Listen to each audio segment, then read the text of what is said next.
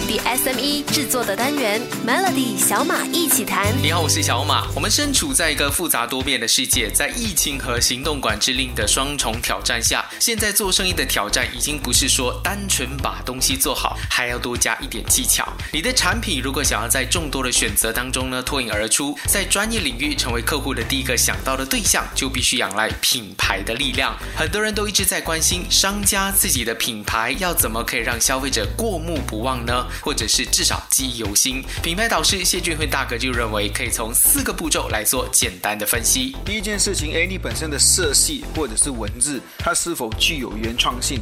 社会性或传播性，还是所谓的市场性哦？为什么我们讲这四个很重要？因为其实让消费者过目不忘的这个词哦，其实我们换一个方式来说，它很可能就是说他永远记得你哦。所以如果说让一个品牌永远记得你，你问我说，哎，辉哥老师现在靠照片还行吗？其实它不一定是可以的。为什么？因为大家的视觉开始疲劳。反正我会建议大家是说，如果你要让你的品牌过目不忘，甚至让大家记忆犹新的同时呢，我建议啊，设计。一个很好的 slogan，或者是很很好的这个标语哦。我就例如这边跟大家分享一个我觉得很好的标语。这边有句标语就是说：“我们家不爱花钱，除了为爱花钱哦。”所以我觉得说，任何的商家，如果你觉得你要让你的品牌让消费者过目不忘。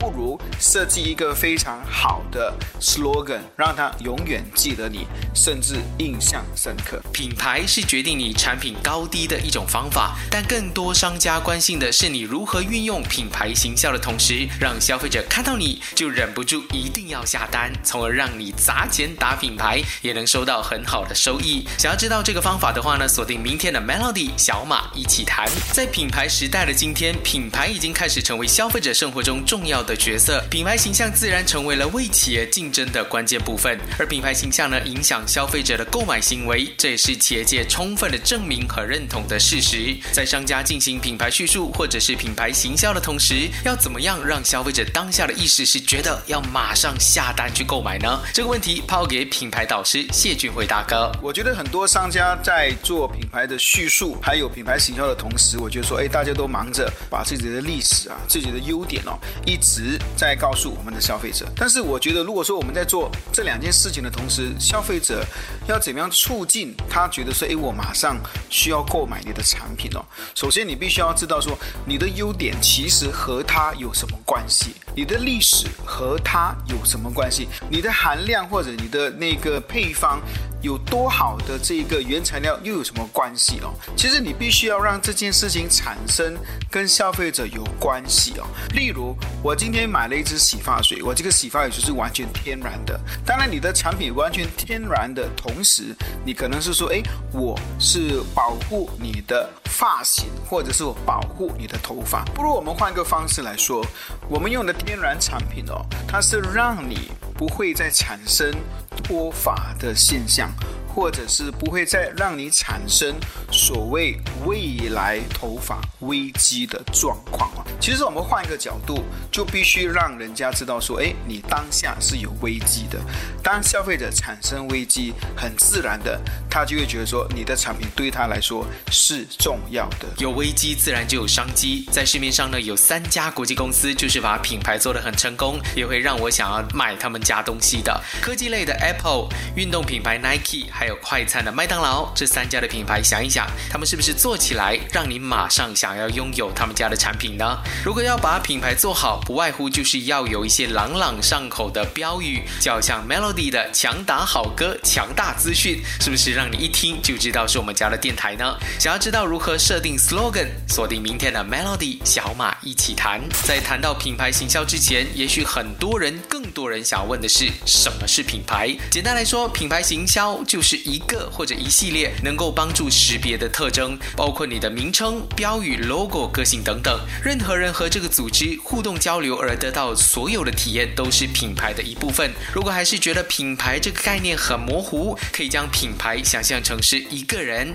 他的长相、穿着、谈吐、个性、身高，带给人的感受都会是塑造这个人，也就是品牌的元素。而一个成功的品牌，就像一个独立的个体，能让他们其他的人。呢，清楚的区别出你和其他品牌的不同。所以你要怎么塑造这样的一个人物形象在自己的品牌上呢？或者可以设计怎么样的 slogan 来产生共鸣？来听听品牌导师谢俊辉大哥怎么说。呃，小马，你问这个问题问得很好哦。每个人在设计自己的品牌的时候，他都需要有一个自己的 slogan。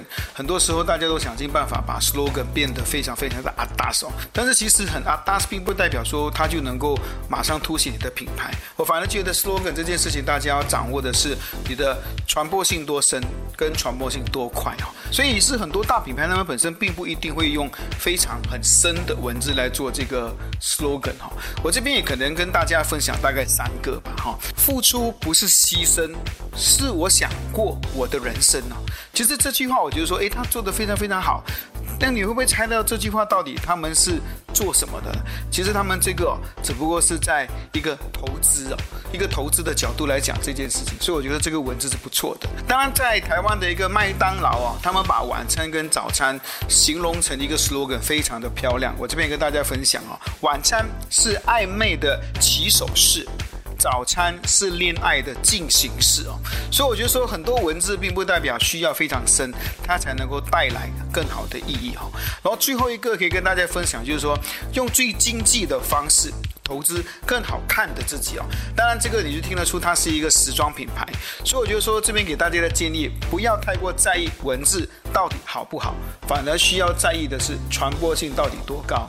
在这里要提醒你哦，当你在制定品牌行销策略的同时呢，要加入一些长远、长久性的想法，不需要每次推一个新的东西就要改一次、大改一次品牌的大方向。这不单会让你的自己做得很辛苦，更会让消费者感到困惑。那现在很多产品都不推门市销售了，产品都放在网店上，那要怎么让网络行销有门市销售的体验呢？想要知道这个转型的技巧，记得收听明天的 Melody 小马一起谈。很多人做生意只是。想到把产品做好，但忘了品牌行销。品牌行销是一种以品牌作为核心的行销方法，能够为企业和客户提供超越产品或者服务本身利益之外的价值。但是大家普遍对品牌行销的认知，可能只停留在品牌的名次、商标的设计、色彩的搭配、图形或是特定的行销活动。那事实上呢，品牌行销策略对于企业的影响是比这个还要多的。从产品设计、服务内容、通路的规划、传播管道、沟通。内容、企业文化，甚至到你营运的模式，都会需要以品牌的角度来出发。想要感受品牌最直接的方法，我相信呢，就是到他们的零售门市走一趟。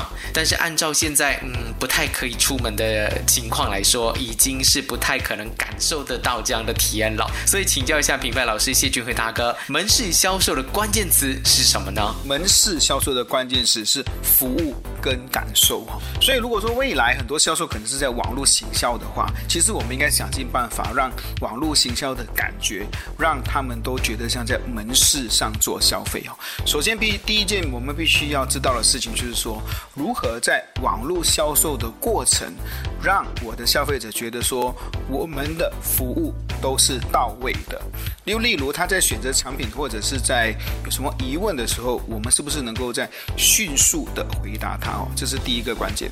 第二关键，他在购买之后呢，我们的服务是怎么样？当然，现在已经非常流行。我在网络买一些东西，他会送一些小礼品或者送一些卡，我觉得这个是非常非常普遍的。但是现在我们更需要注意的就是说，在网络行销或者他购买之后呢，我们要进行的后续服务呢，是不是能够让所谓的门市销售的体验做得更好？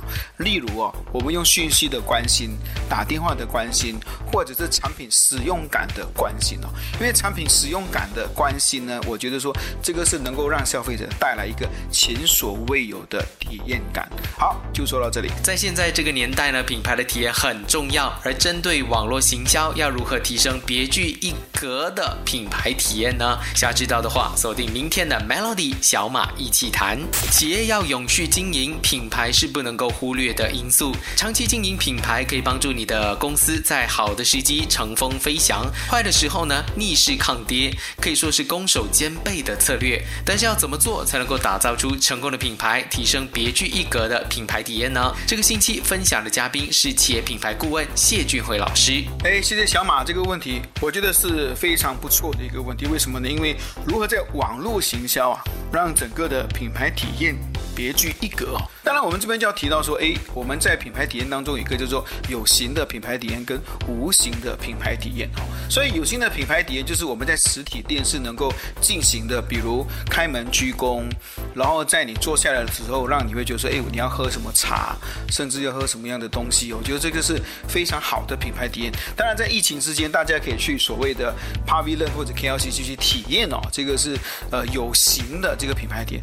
当然，今天所谈的是无形的品牌。体验是什么呢？当然，无形的品牌体验就是说，哎，你必须要掌握消费者他的消费习惯，跟他参考你的网络产品是什么，通过这个大数据或者通过他购买的习惯，定期、定时的推广一些和他品味相关或者是生活相关的产品哦。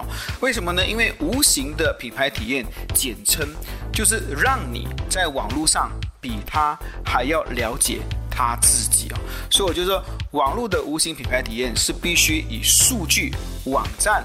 或者是你自己对于 customer，就是你的消费者的兴趣了解有多深而产生的。好，谢谢大家，谢谢辉哥的分享哦。相信只要依照这个星期整理的制定策略技巧，不管是谁都能够定出一个标准以上的完整品牌行销策略。不管是在疫情前、疫情当下，就是现在，或者是疫情以后，品牌做得好，你的产品自然卖得好。想要重听回行销与品牌之间的巧妙运用的方法，可以点击 SYOK。K Show 来收听，我是小马，祝你周末愉快。Melody 小马一起谈，早上十点首播，傍晚六点重播，用两分钟的时间，每天抓住一个新的变化。